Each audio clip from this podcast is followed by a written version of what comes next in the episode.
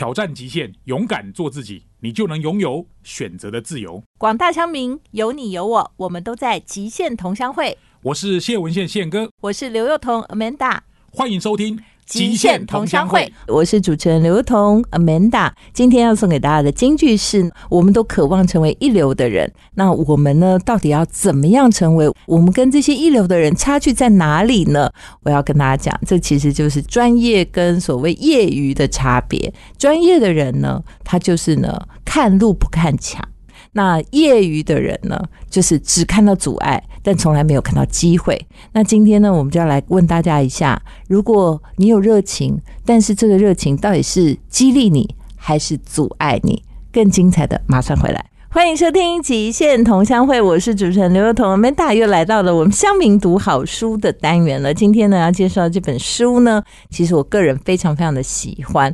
那它的中文译名呢，叫做《一流的人如何驾驭自我》。今天呢，我们要请到爱书人，我们的爱大爱大好，幼童好，各位听众大家好，我是艾瑞克。艾大今天要介绍这本书叫《一流的人如何驾驭自我》。但是我觉得我们必须要先解释什么叫一流的人，不然大家可能会觉得我们有阶级歧视。哦，不是，不是，他指的就是在各行各业不同领域能够获得。很大的成就，当然这个成就不是说一定是什么高官、多久、有钱，不是的，而是说我们会觉得说，哎，他其实是一个能够在那个行业里头发挥大影响力的人。没错，嗯，那大家可能都觉得说，或多或少我们都有这样的期待嘛，哈，在自己的岗位上或做的自己喜欢的事情的那件事情，可以成为好像我们发挥影响力的一个舞台，但是。我们要成为这样的人，那什么叫做驾驭自我呢？到底要驾驭什么呢？这本书到底跟我们谈什么？因为我在看这本书的时候，我其实是先看到它的英文版本。那因为它的英文版本，英文名称呢，其实直接译成中文的话，其实它叫《热情悖论》。就是说，那到了中文的名称，就是一流的人如何驾驭自我。那什么叫悖论？因为我觉得他如果写成热情悖论，这本书应该完全没有人会买。对啊，因为不知道什么叫悖论。对，第一个听不懂什么叫悖论，然后第二个热情悖论又是什么？其实啊，我觉得他这整本书就是来探讨一件事，就是说，有的人说，哦，我现在要离职了，我要去做我自己喜欢做的事，我要找到我的天生热情所在。这样，其实作者就是想要告诉大家说，到底你。完全只遵循热情这件事，热情到底对你来讲是一个优点还是缺点？就是说，它到底是提升你成长的一种方式，还是阻碍你成为一流的人的一种障碍？所以，为什么他探讨所谓热情悖论？其实某种程度，他在告诉你，热情不一定全然是好的啦。白话就是这样，对不对，艾瑞克？没错，因为他提到说，哦，太多那一种。报章媒体新闻报道，或者是节目访谈，都过度吹捧了热情。因为你看到成功人士好像都超有热情的，然后可以哇，就是感染很多人。但是他们毕竟是幸存者，是存活下来的啊。可能对他可能是百分之零点零零零零一趴。对，其实有一些热情过度，结果把自己烧毁的，然后或者是遇到重大的挫败就一蹶不振。其实那些没有被报道啊。所以他书里面就告诉我们哈，你不只要热情，你还要管理热情。我觉得是稍微务实了一点，不然的话就很像心灵鸡汤啊。哦，对啊，而且我觉得像很多邪教也是，对不对哈？就是他其实不断就是在感染你，其实就是人家说打鸡血的意思啊。嗯，就是大陆人就是讲说打鸡血嘛，就是说好像给你那个 booster。就是一直给你喝那个能量饮料，对，有没有？就是一直不断榨出你好像脑袋里的多巴胺这样，然后让你不断的很觉得对那件事情很亢奋、很有兴趣、很喜欢。但是说实在话，过多就可能把自己也搞砸了。对啊，会搞砸，没错。嗯，那这个书里头到底介绍了哪些观念？他是说怎么去管理热情呢？他有提到。说哦，其实刚刚你说的多巴胺就是一个很重要的化学反应，是我们在生理上对很自然会产生的。所以当你在做一个有热忱的事情的时候，你本来就是因为分泌了多巴胺，然后你就会想要多做一点，然后不断的一直去做。但是他提醒说哦，你必须要有一个开放的心态啊，不然的话，你纯粹这个多巴胺上瘾，你结果就会有点偏离了你的那个主轴了。哦，因为有些人是，你可以说就是把这个热情过度，结果导致后来呢悔恨一辈子。嗯但是因为他没有太过理性的去评估啦，对所以他就说用开放的心态来取代这一种纯粹的这个一头热。我觉得我们举生活中的例子就比较容易感受啦，比如说谈恋爱，哦，对啊，这个恋爱的一开始总是对不对？就是应该用了你全身的细胞跟所有毛细孔全部张开，对不对？对，就是为了拥抱那个所谓的爱情的那种感受，那个就是完全一种热情的显现。确实，因为现在有时候啦哈，你看那个社会新闻啊，是学生自杀，通常两大类，一种可能课业，可是那个其实比较少，大部分是感情啊失恋想不开。所以我后来去国中、高中演讲的时候啊，我都会问他们很多题目嘛。有一题哈，我就问说：你从小到大失恋的次数，嗯，请他们写下来，偷偷写下来就好。多？少多少然后我告诉你，平均我就会说好，这个数字超过五的可以举手，很多哎、我天哪！现在的国高中生都在交男女朋友啊，然后我就说好，那你十次的你可以，你还有人举哦你愿意的话，你可以站起来，真的每一场都有两三个。然后我告诉你，大部分都是男生啦。然后我就请他们来台上分享一下，那你失恋过那么多次，你是怎么走出来的？哦，我觉得大家现在还还蛮 open minded 的，还都还愿意讲、哦。对啊，哎、那是全校哎、连校长、老师全部都在那里欸，他们愿意上来。然后你知道男生通常说什么？找下一个就好了。哦，所以也就湿的还蛮已经习惯成自然，就对了。对，我是透过这样的例子去提醒那些通常想不开自杀都是女生啦，比较多。哦我就说，你看人家失恋那么多次都活得那么开心，活得那么好，是你太纠结于过度看重了一件事情了。对其实你想开一点，其实根本不会怎么样。好没有啊，我们是举了一个完全就是百分之百是情绪的，就是比较是 emotional 感性的啦，哈、嗯应该不要说情绪感性，我们就是举了一个纯感性的例子，爱情就是纯感性。它里头不带有任何理智的判断，哈，也不带有任何理性的成分，所以我们就可以说它是百分之百的热情。对，但是，当你百分之百的热情里面缺乏对于这件事情的认知或理性的平衡，或者是什么，有人专门就是真的就是爱情骗子啊，骗财骗色的也有很多就是什么发那什么 Messenger 啊，说想要认识你啊，很多莫名其妙根本连面都没见到就会给人家一大堆钱的啊、所以这种其实它就是一个纯感性的成分，完全没有做理性的思考。所以我开宗明义就是告诉你说，在这本书里头，作者就是要提醒我们，当你只有热情的时候，那是很危险，很危。险。对，非常非常的嗯危险。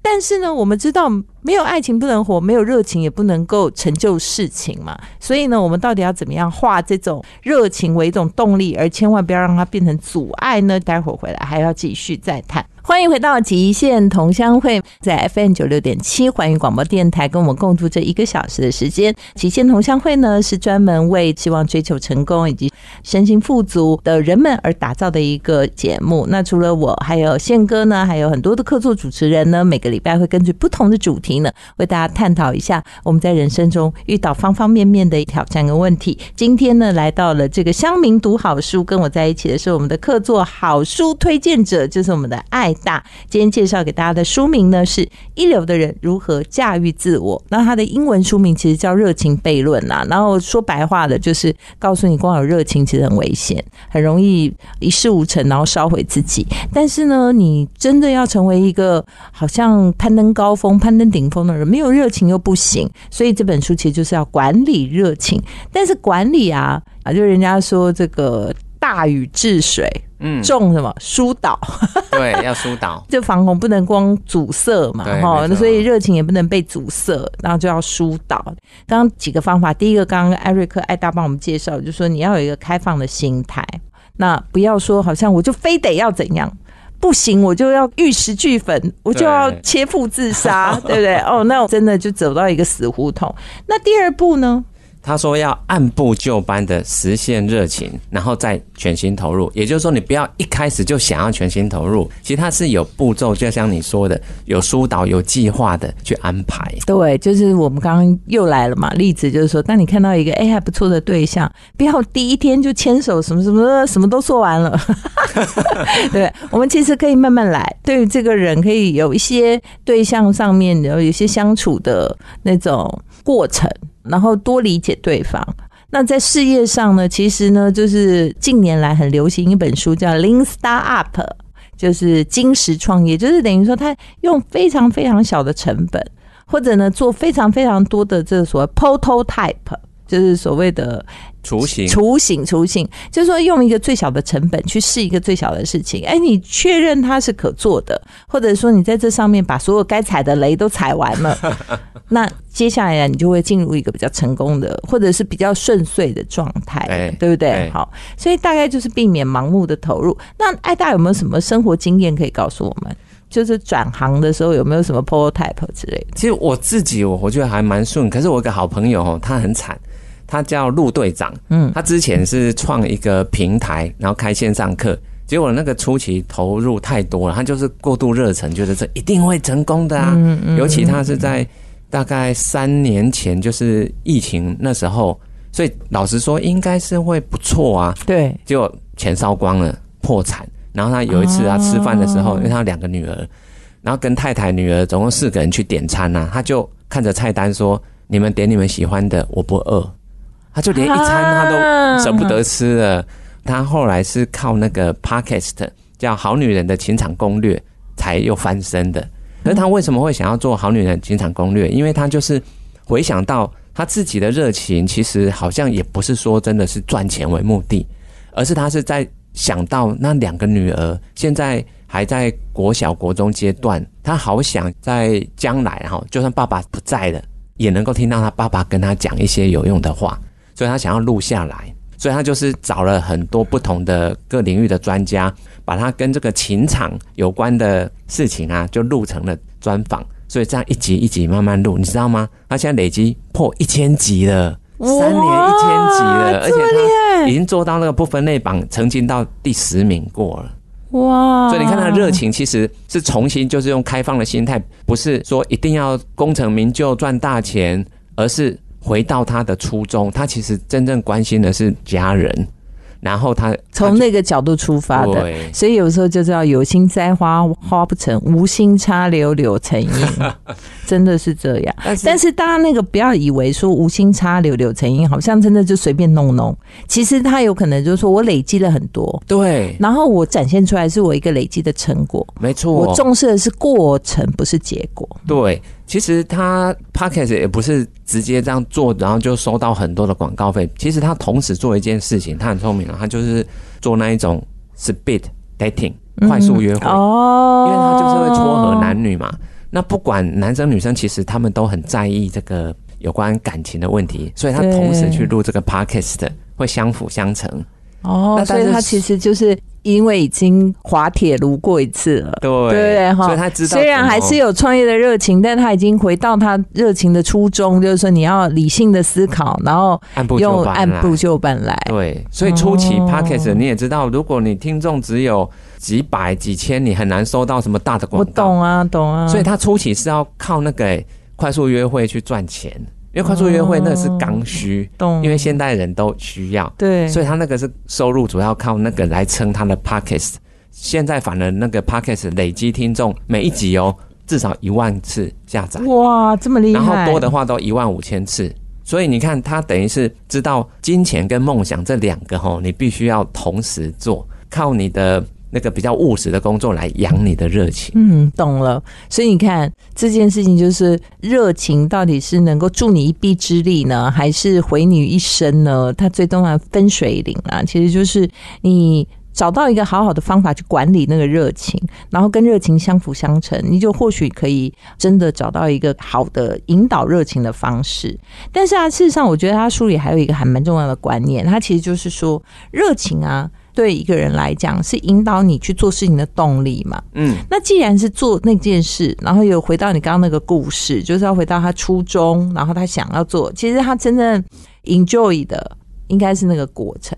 他其实也没有办法预料结果嘛，没错，对不对？因为结果是老天爷安排的了，对不对？嗯你就人很多人是讲说尽人事听天命，哎，古话还是要听好不好？我觉得很多人会讲说啊，尽人事听天命，听起来感觉好像是一个比较消极、对。被动，对，但是我个人是觉得说不是，他其实很积极的，就是说，当你知道说其实你不能决定结果，嗯，但你又愿意全力以赴，这不是积极是什么？对啊，其实我们要控制我们可以控制的，可是要对无法控制的，我们要能够坦然面对。嗯，他其实又回到刚刚开放心态。对对对，没错。对，所以我说，在书里很重要的观念就是，当你不想要被热情烧毁的时候，有的时候你不能那么重视，说你一定要什么结果。当你执着于你一定要什么结果，你很容易就让热情误导了你嗯的判断。对啊，所以刚刚说的那个好女人的情场攻略，她其实已经做三年了。嗯，所以如果你说她要在第一年就砸大钱去做，老实说，她可能又破产一次。所以她其实是慢慢用循序渐进的方式去养自己的热情。哦，对，就是热情还是要被抒发，但是必须要细水长流。细水长流，对对对，不能用大爆发的方法。对，没错。好，那最后呢，还有什么样的步骤是需要提醒听众朋友们在意的呢？他有提到所谓的杠铃理论，这个杠铃理论其实就是像我刚刚说的，它等于是把一个你最有热忱的工作跟一个能够。确保自己经济来源的工作，他觉得是一个很像哑铃啊，一个杠铃这样子的，它是两个同时的。那这个比率是慢慢调整。初期你钱还不够多，经济能力不够，你当然在这个务实的那一块要大一点，要大。对，那你的这个纯粹理想想要做的事情，可能一开始小，可是随着你存钱会越存越多嘛，所以你就可以慢慢的把赚钱的比重。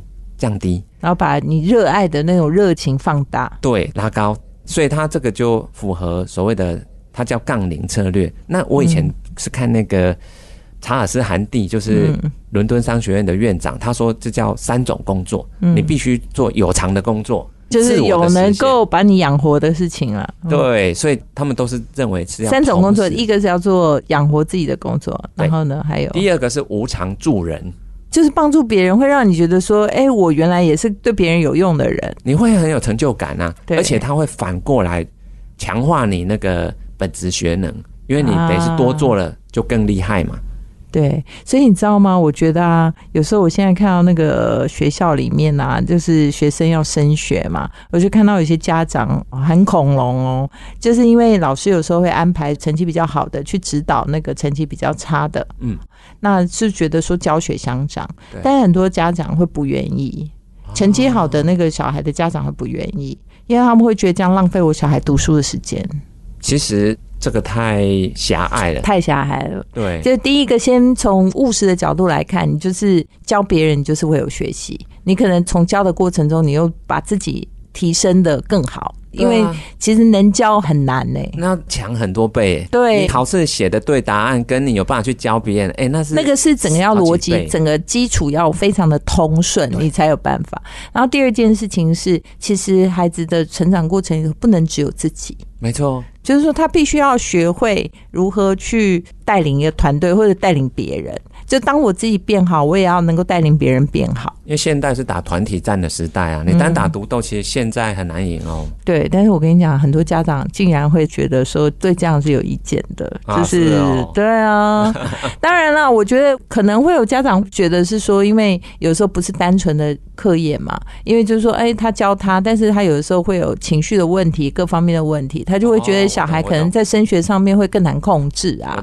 所以也不能完全怪他们，但是我只是。说家长应该去拿捏一下，就是说不能够一味的觉得说好像这样就是浪费时间，要开放的心态，要开放心态。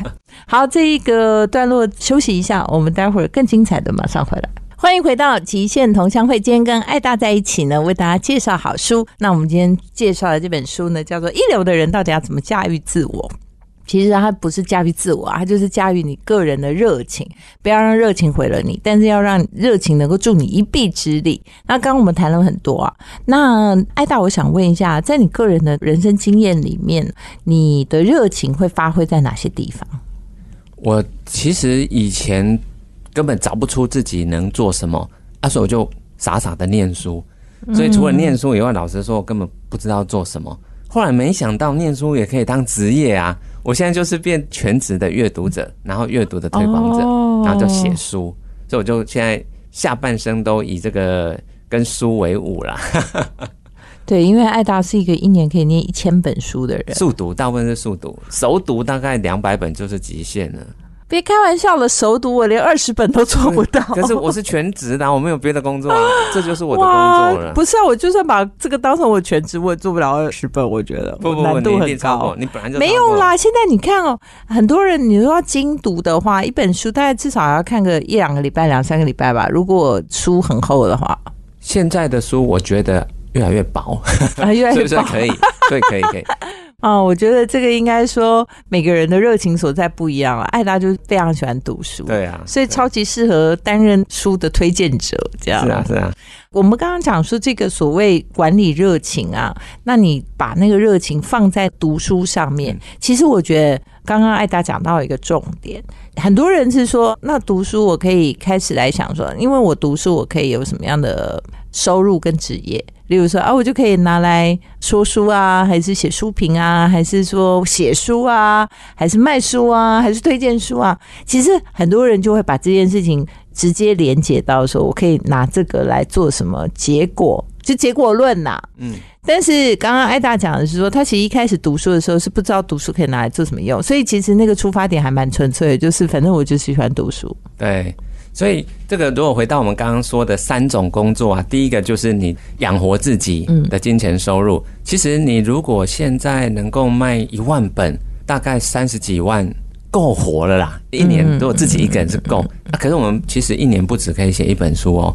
那其实现在我主要的收入是演讲，因为你输出了以后，一定会有很多机构啊、学校啊，他们想请你来分享。嗯，啊那个收入其实加一加，一年。蛮多的，是比写书还要更高收入。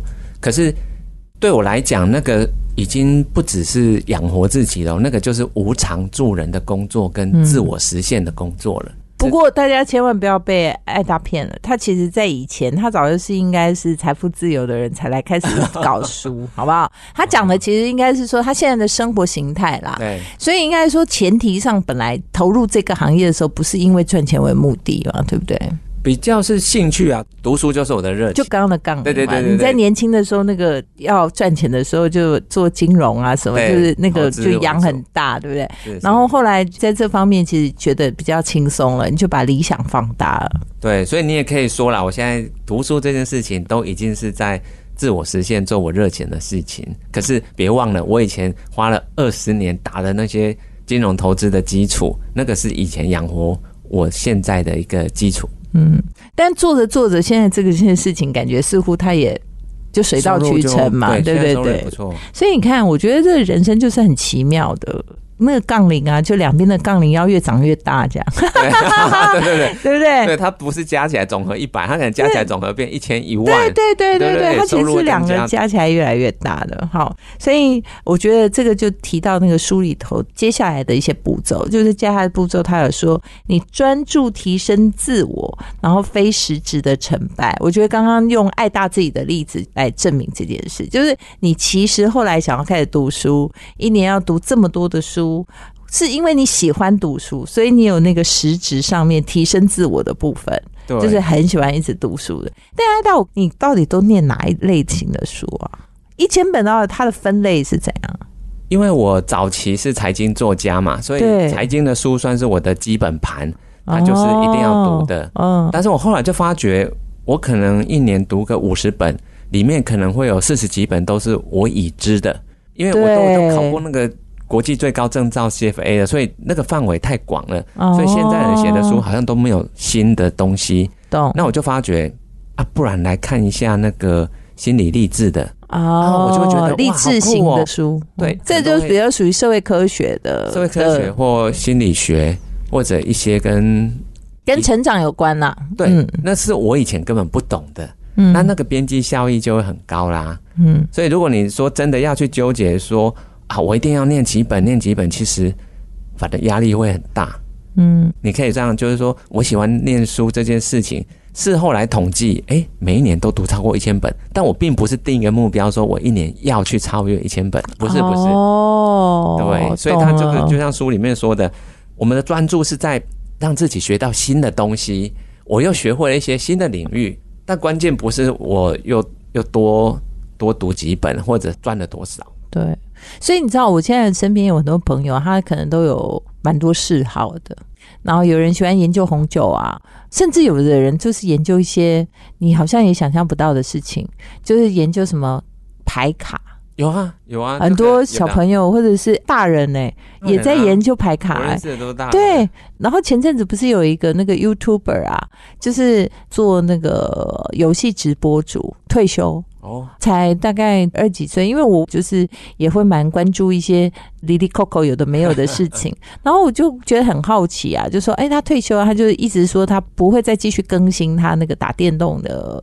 等于直播的内容嗯。或者讲解这样，然后网络上就一片哀嚎，然后就他追随者很多啦。哇，那他就这样子，他其实也财富自由，就是他年纪很轻，二十几岁，我不知道他实际几岁，但是因为其实打电动的族群很大，对对，然后族群真的非常大，所以其实有的时候也不用那么狭隘的去看待社会不一样了嘛，吼。然后其实只要有人的地方就有关注，有关注的地方就有可能有金流，就有可能有机会创造一些。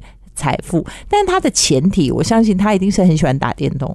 如果说他是说这个是我的职业，然后我不需要很辛苦的做这件事情，我觉得会真的做不太下去。那一定做不下去啊，而且忧郁哦。对，嗯，然后我们曾经访问过卢彦勋呐，就是我们的亚洲球王嘛，哈、是是是是但是我觉得，因为我认识很长时间，从他当年在温布顿一战成名的时候，我就认识他。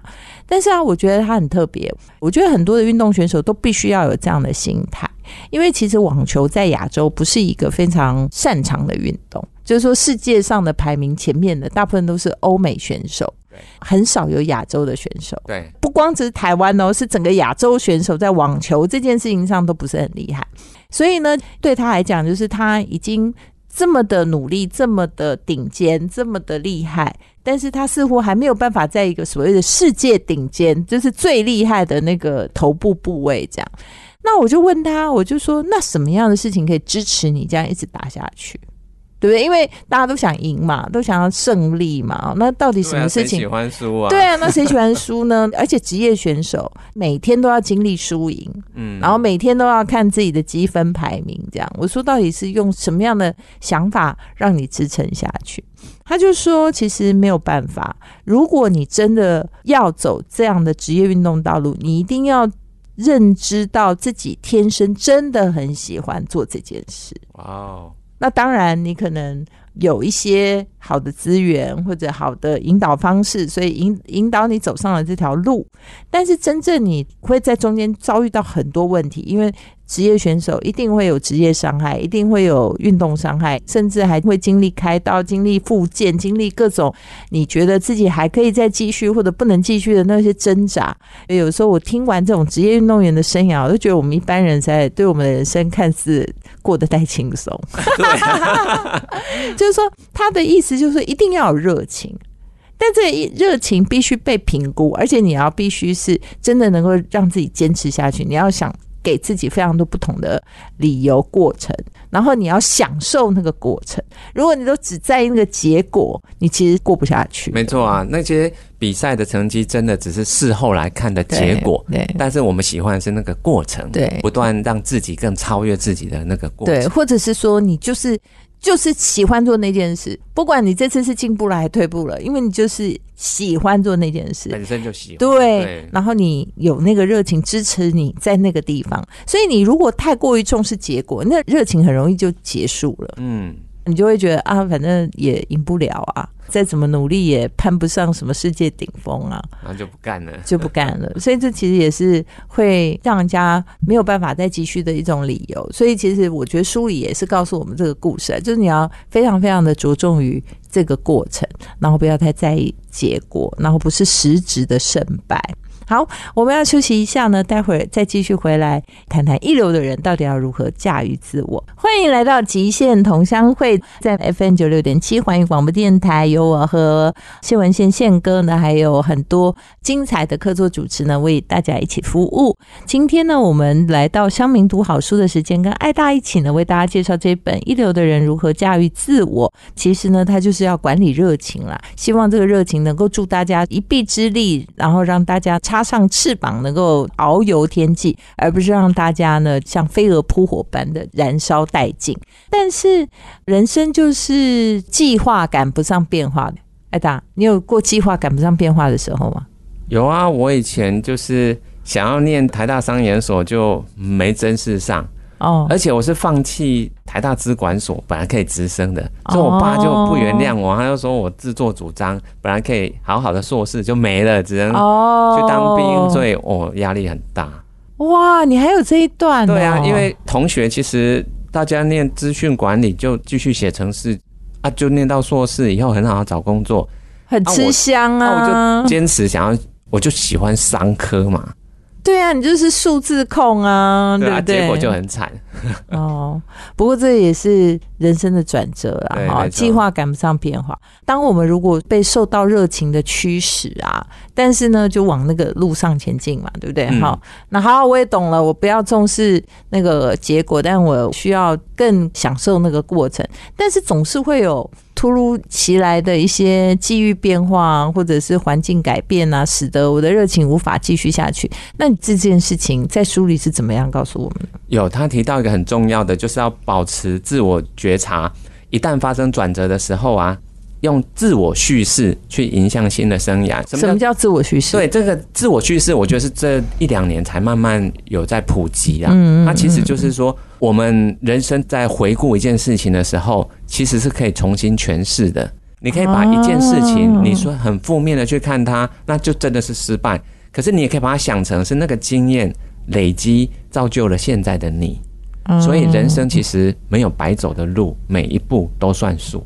所以他这个自我觉察，哇，这句真厉害哦！我们爱大京剧哦，人生没有白走的路哦，每一步都算数哦。所以回到刚刚我那个真是商人所失败，嗯对，所以以结果来讲，我爸爸不原谅我嘛。但是呢，结果你知道，我后来还是台大商人所毕业耶，我是用考的，我赶快想办法硬考，然后考进去。而且重点是回归了你真正可能会擅长的事情啊，对，可能比你做资管要来的更容易发光发热啊。哎、我如果听长辈的意见，反正就可以免费直升的，我就 感觉好像走了轻松的路啦。但是嗯我真的很讨厌写程式，我受不了跟电脑啊每天日夜相处。你知道吗？其实不喜欢的东西，到最后还是会放弃。对啊，嗯所以事后来看，哎、我那一段反而你觉得好像变一段很励志的故事了，但是当下当然会觉得很痛苦。可是我那个自我觉察是有的哦，我知道我不是为了赚多少钱，还是说为了这个去念台大商研所的，对，不是名嗯声，是我真的喜欢翁景明教授，他上那个。课的那个热情，啊，还有那个消费者新闻是跳到桌上在那里讲那些广告，就哇，这个做这个太有趣了，我以后还要做这个。哦，被激发了，被激发了对，然后而且也自己决定了，然后自我觉察到你真的热爱，，对，所以我是有那个觉察到，其实吼，你真的没有喜欢写程式，对我我不想要为了长辈的我懂 的观念，我懂就被绑我懂。一辈子。你也拿出了行动啊，对，所以你其实还是啦，人家说古话都还是要引以为戒的。古人说“福祸相依”，就是是福是祸，要真的盖棺论定才知道。没错，对，可能在那个当下你是参不透这个天机的。有时候就是不好的事情，它其实隐藏的就是要告诉你你要转变。对对，如果你不转变，就是一切顺顺的来，可能到最后你就是真的一事无成，也不一定啊，对吧？好每次跟安大聊书都觉得很开心啊。然后我们也希望在那个乡民读好书，不是我们用这个书的完整的内容来跟大家好像分享啊，那就变得很沉闷。我们是希望借由我们更多对人生的观察，还有人生的经验呢，把书里的一些观念呢，跟大家一起来讨论。那今天非常谢谢艾大，我们下周再见喽，拜拜拜拜。现场观点，我是艾瑞克，我要跟大家分享，比起拥有热情，更重要的是管理你的热情，不要一头热栽进去，结果把自己给燃烧殆尽。那有一个很好的策略叫做杠铃策略，它就是同时去做能够养活你的事情，利用这样子的经济基础去做一些你最想要做的事情，啊，就是你的热忱。如果这个比重啊，随着年龄一开始你要赚钱的多一点，理想的热情要少一点，可是随着年龄会反过来，而且 Amanda 提供了一个很重要的，就是其实这整个杠铃是会长大的哦，它两边的总和加起来是会越来越大的，这个就是人生最好的一个策略了。